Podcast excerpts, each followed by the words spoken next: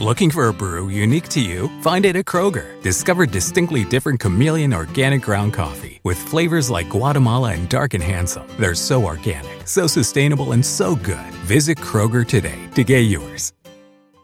Nada es más importante que tu familia, así que ¿no se merecen lo mejor? Eggland's Best te brinda un mejor sabor y nutrición. En comparación con los huevos ordinarios, Eggland's Best te ofrece 10 veces más vitamina E, 25% menos de grasa saturada y 6 veces más vitamina D, junto con ese sabor delicioso y fresco de granja que a ti y a tu familia les encanta. Todos queremos lo mejor para nuestras familias, entonces, ¿por qué no los mejores huevos? Porque la manera en que tú cuidas a tu familia no tiene nada de ordinario, solo Eggland's Best. Mejor sabor, mejor nutrición, mejores huevos.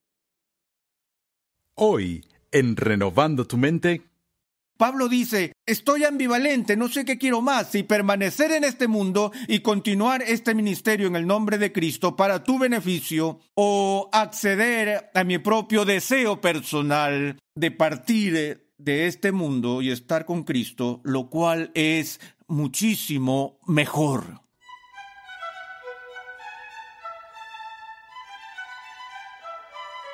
Bienvenido al episodio número 21 de la sección del Nuevo Testamento en la serie de enseñanza Del polvo a la gloria.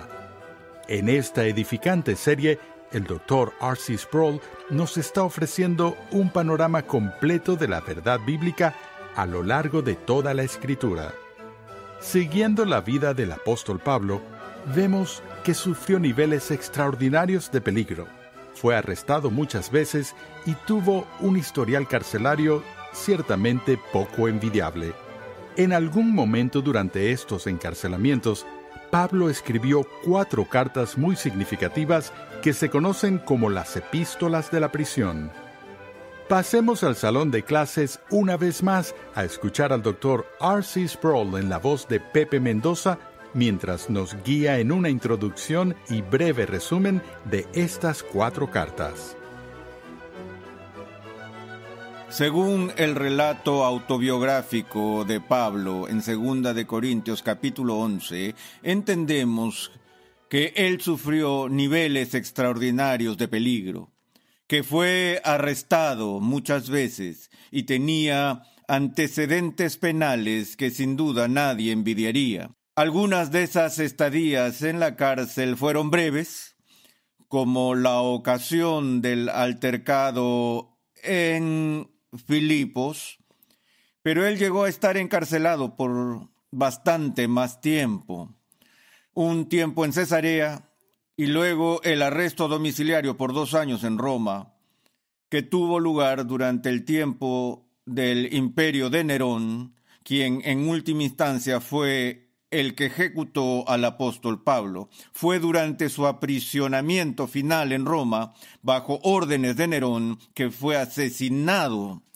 Pero en algún punto durante estos encarcelamientos, él escribió cuatro cartas muy importantes que son llamadas las epístolas de la prisión. No sabemos a ciencia cierta en cuál de los encarcelamientos estaba. Sin embargo, creo que el peso de la evidencia favorece el primer encarcelamiento en Roma, que fue una estadía de dos años en Roma, en la cual el apóstol escribió estas importantes cartas. Estas epístolas de la prisión incluyen la carta, eh, la carta a los filipenses, la carta a los colosenses, la carta a los efesios y por último la breve carta a Filemón. Entonces lo que vamos a hacer en esta sesión es entregar una pequeña introducción y un breve panorama de estas cuatro cartas. La primera de ellas es la carta a los filipenses. Esta es una de mis epístolas favoritas del apóstol Pablo.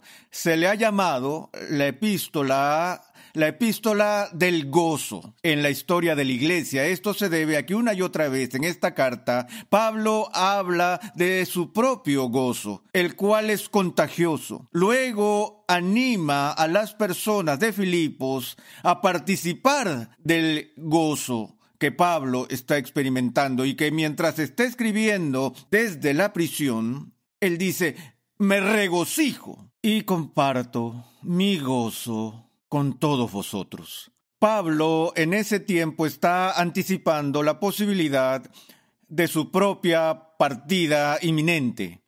pero mira hacia el futuro con gozosa anticipación. Este es un tema, por supuesto, que no se encuentra solamente en la correspondencia a los filipenses, sino que se encuentra a lo largo de los escritos del apóstol. Es tan frecuente el tema del gozo que creo que es seguro decir que ese fruto del Espíritu Santo es algo que debería evidenciarse y manifestarse en algún grado significativo en la vida de todo cristiano verdadero. Si hemos de participar en el duelo y las penas de este mundo y estar dispuestos a pasar por el valle de sombra de muerte por causa de Cristo, y si hay veces que estamos eh, derribados pero no destruidos y nos lamentamos, pero la postura básica del cristiano debe ser una de gozoso optimismo porque sabemos en quién hemos creído y nuestra confianza está en Él y sabemos que Dios ciertamente prevalecerá. Por lo tanto, hay una razón para nuestro gozo. Pablo menciona, por ejemplo, su propio contentamiento, su paz interior, cuando dice,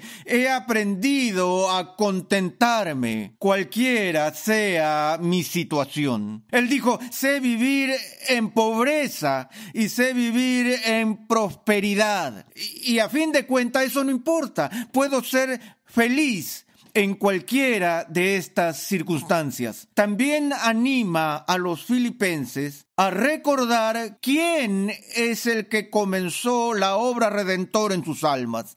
Y en esa remembranza les recuerda que lo que Dios ha empezado lo va a terminar. El que comenzó en vosotros la buena obra, la perfeccionará hasta el día de Jesucristo. Ahora, hay algunos pasajes que podemos eh, encontrar en Filipenses que quiero mencionar brevemente al pasar, donde dice en el primer capítulo, versículo 21, pues para mí el vivir es Cristo y el morir es ganancia. Pero si el vivir en la carne, esto significa para mí una labor fructífera, entonces no sé cuál escoger, pues de ambos lados me siento apremiado, teniendo el deseo de partir y estar con Cristo, pues eso es mucho mejor y sin embargo continuar en la carne es más necesario por causa de vosotros. Pablo dice, Estoy ambivalente, no sé qué quiero más, si permanecer en este mundo y continuar este ministerio en el nombre de Cristo para tu beneficio o acceder a mi propio deseo personal de partir de este mundo y estar con Cristo, lo cual es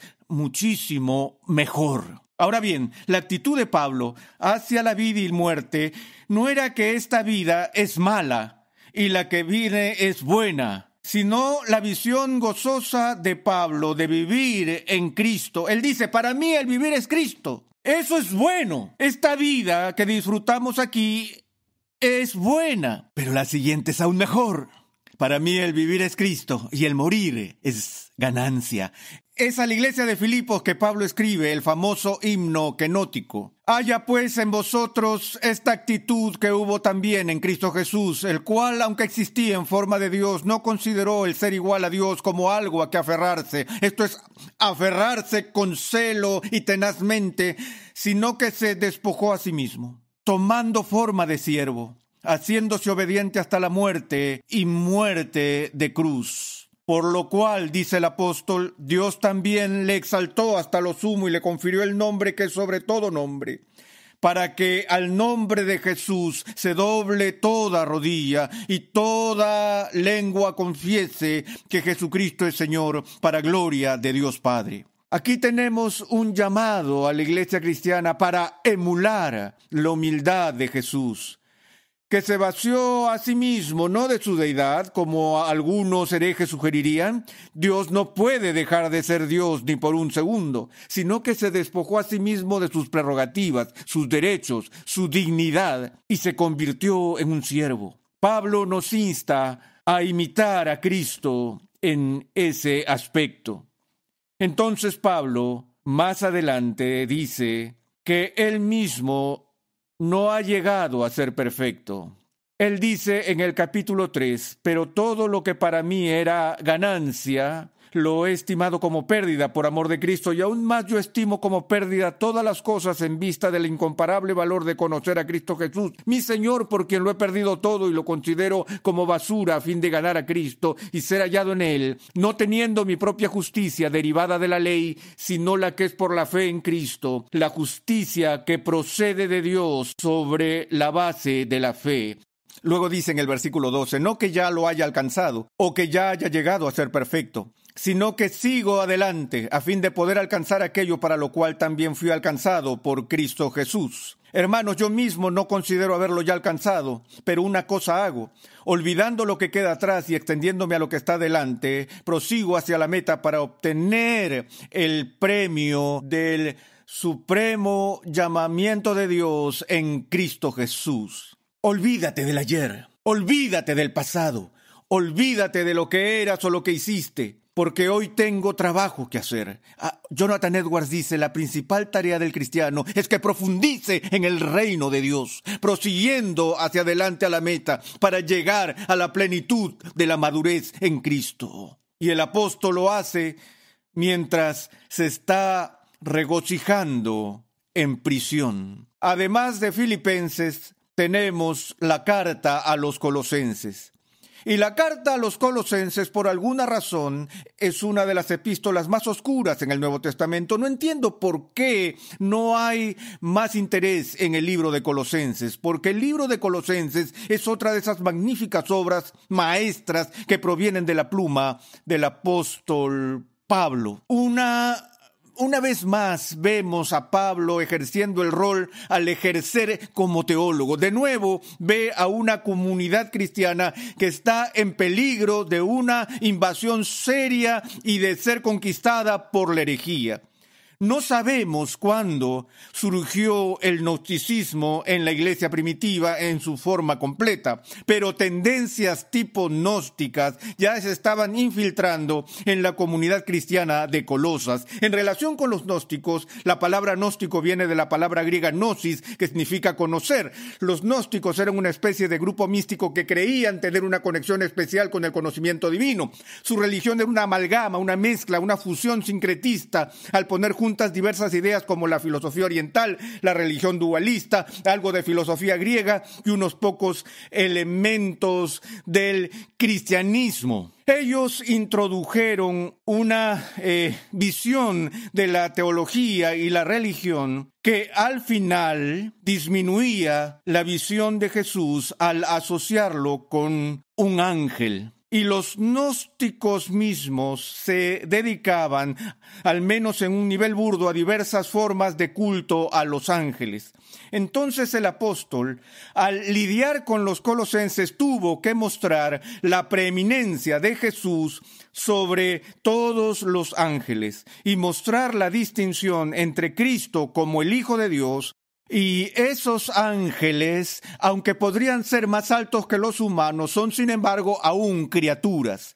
Ahora, una de las descripciones resumidas del libro de Colosenses es la descripción de este libro entregado como una revelación del Cristo cósmico. Que Cristo no es simplemente el redentor de los judíos o el Mesías de Israel, sino que al igual que Juan había desplegado en su evangelio, él es el logos eterno, o como el autor de Hebreos dijo, él es el resplandor de su gloria, que este Cristo que ha venido a redimirnos es el Señor del universo, el Señor del cosmos. Ahora, Pablo dice algunas cosas acerca de su propio eh, trabajo y de la obra de Cristo al inicio en el primer capítulo, versículo 15, dijo, Él es la imagen del Dios invisible, el primogénito de toda creación,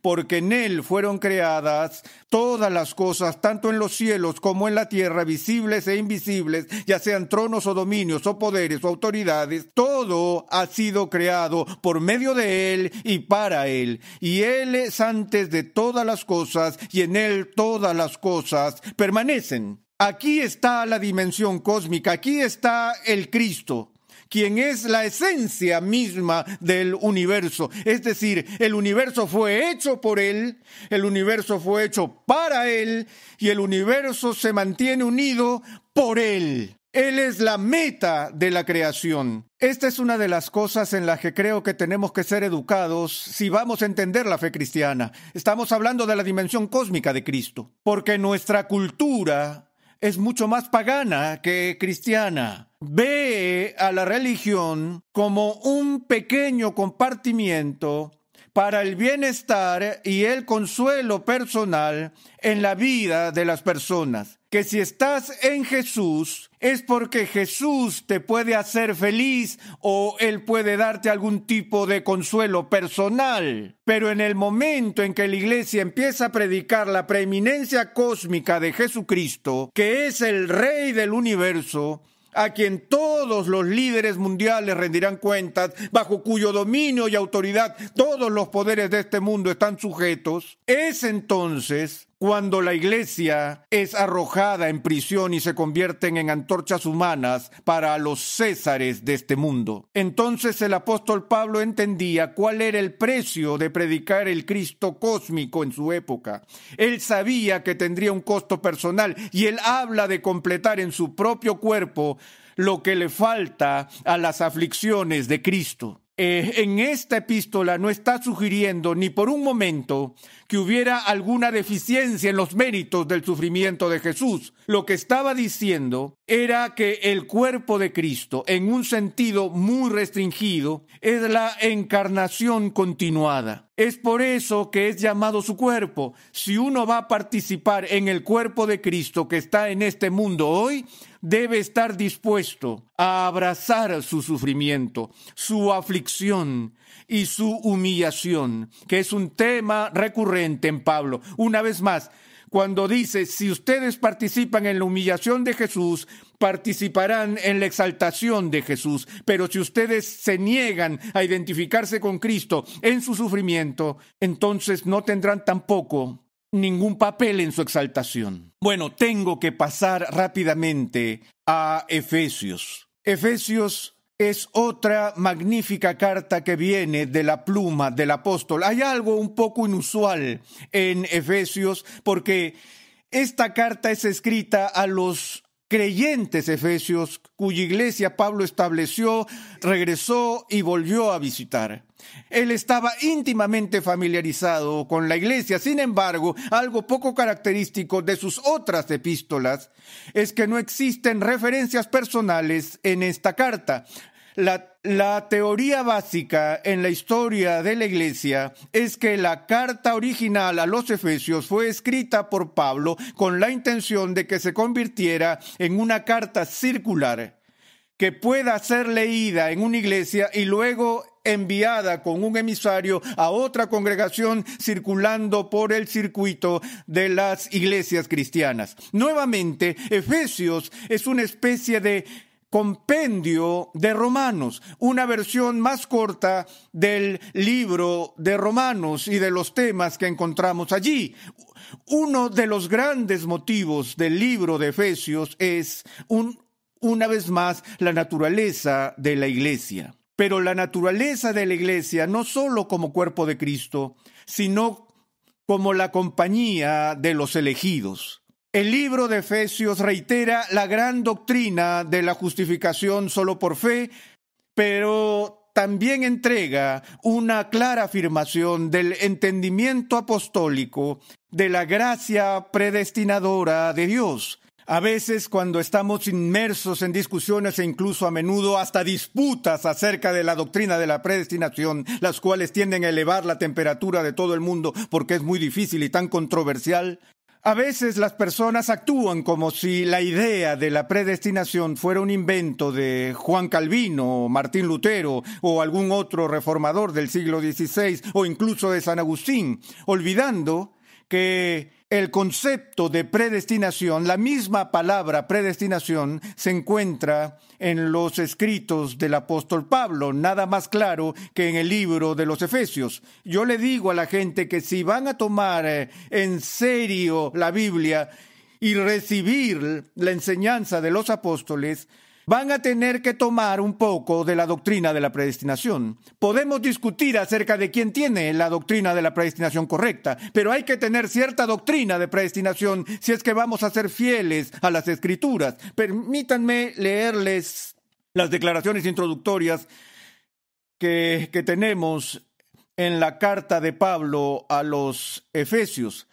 Verso 3 del capítulo 1. Bendito sea el Dios y Padre de nuestro Señor Jesucristo que nos ha bendecido con toda bendición espiritual en los lugares celestiales en Cristo, según nos escogió en Él antes de la fundación del mundo, para que fuéramos santos y sin mancha delante de Él, en amor nos predestinó para adopción como hijos para sí mediante Jesucristo, conforme al beneplácito de su voluntad, para alabanza de la gloria de su gracia, que gratuitamente ha impartido sobre nosotros en el amado.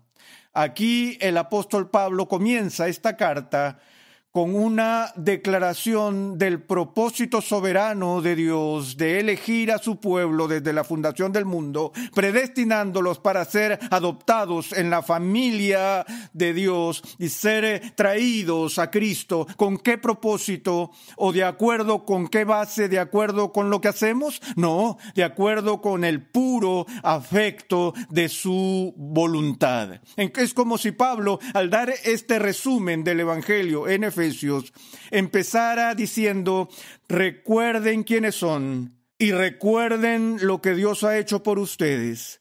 Lo que Dios ha hecho por ustedes al establecerlos como miembros de su familia no fue un añadido en la economía del plan de Dios, sino que es algo que Dios ha planeado desde la fundación del mundo que cada creyente participe en ese plan eterno que Dios tiene para su pueblo y para su iglesia.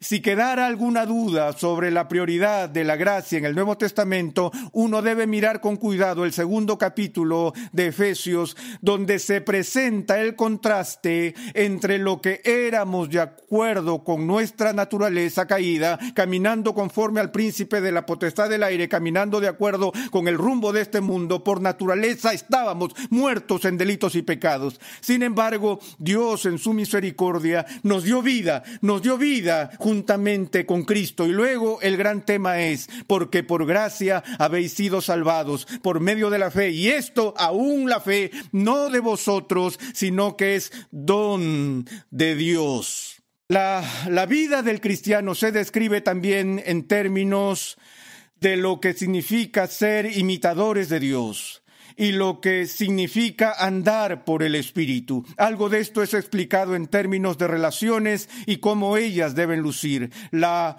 eh, la autoridad que Dios da a los padres sobre los hijos, que debemos como hijos obedecer a nuestros padres, la relación del marido y la mujer, la relación del pueblo con sus gobernantes, todo se explica en términos de las implicaciones prácticas de lo que significa ser cristiano. Por último, Pablo habla de la lucha en curso contra las artimañas de Satanás que requieren de los cristianos medidas defensivas, estrategias de defensa que son puestas a nuestra disposición con la armadura que Dios ha dado a su pueblo. Somos exhortados a colocarnos, a vestirnos toda la armadura de Dios para que podamos apagar los dardos de fuego del enemigo y vivir como imitadores de Cristo, así como Él fue imitador del Padre.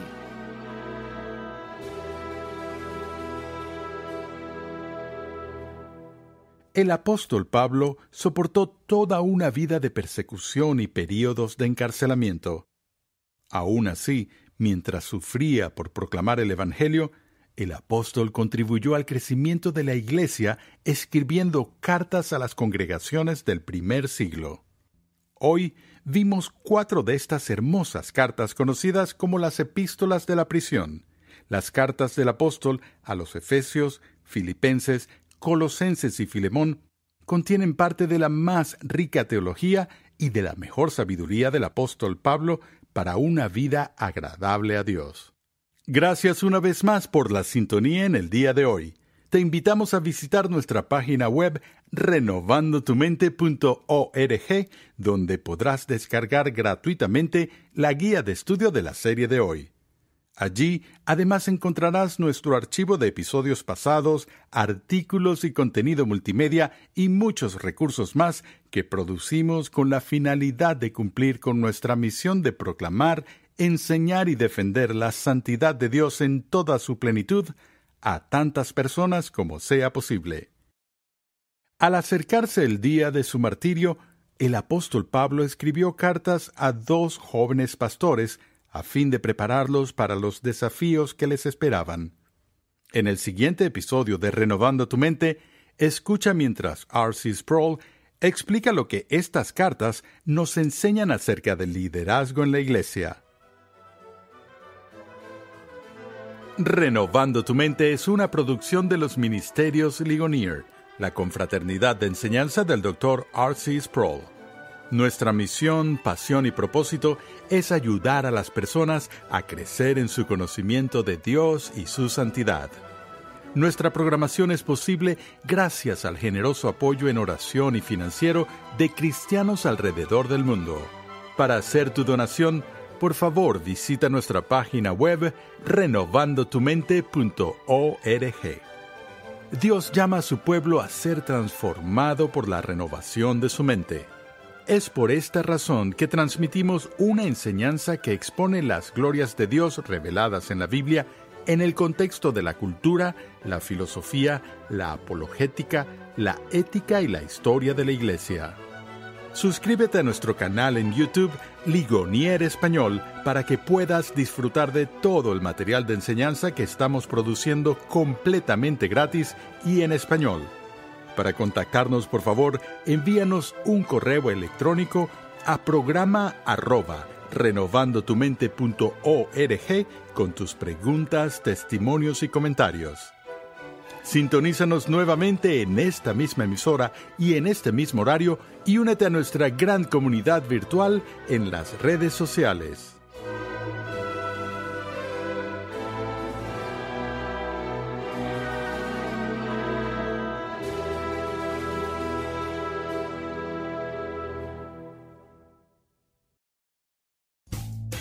Rumkey is hiring CDL drivers age 19 and up, and drivers are paid based on experience. Rumkey CDL drivers earn $1,000 to $1,300 per week and more than $10,000 in bonuses possible in their first year. Rumkey drivers are home daily, work in a recession resistant industry, receive great benefits and performance incentives. Start a lucrative career and apply now at rumkeycareers.com. Equal opportunity employer restrictions apply. As a parent, no two days are ever the same. At Care.com, you can find trusted and flexible sitters to help manage your family's ever changing schedule. Care.com can even help you out with housekeepers, dog walkers, senior caregivers, and more, so you can find care for all you love. And 100% of caregivers who use Care.com have been background checked with CareCheck, a key first step in hiring confidently. To get the help you need to make it all work, sign up now and find a great sitter at Care.com.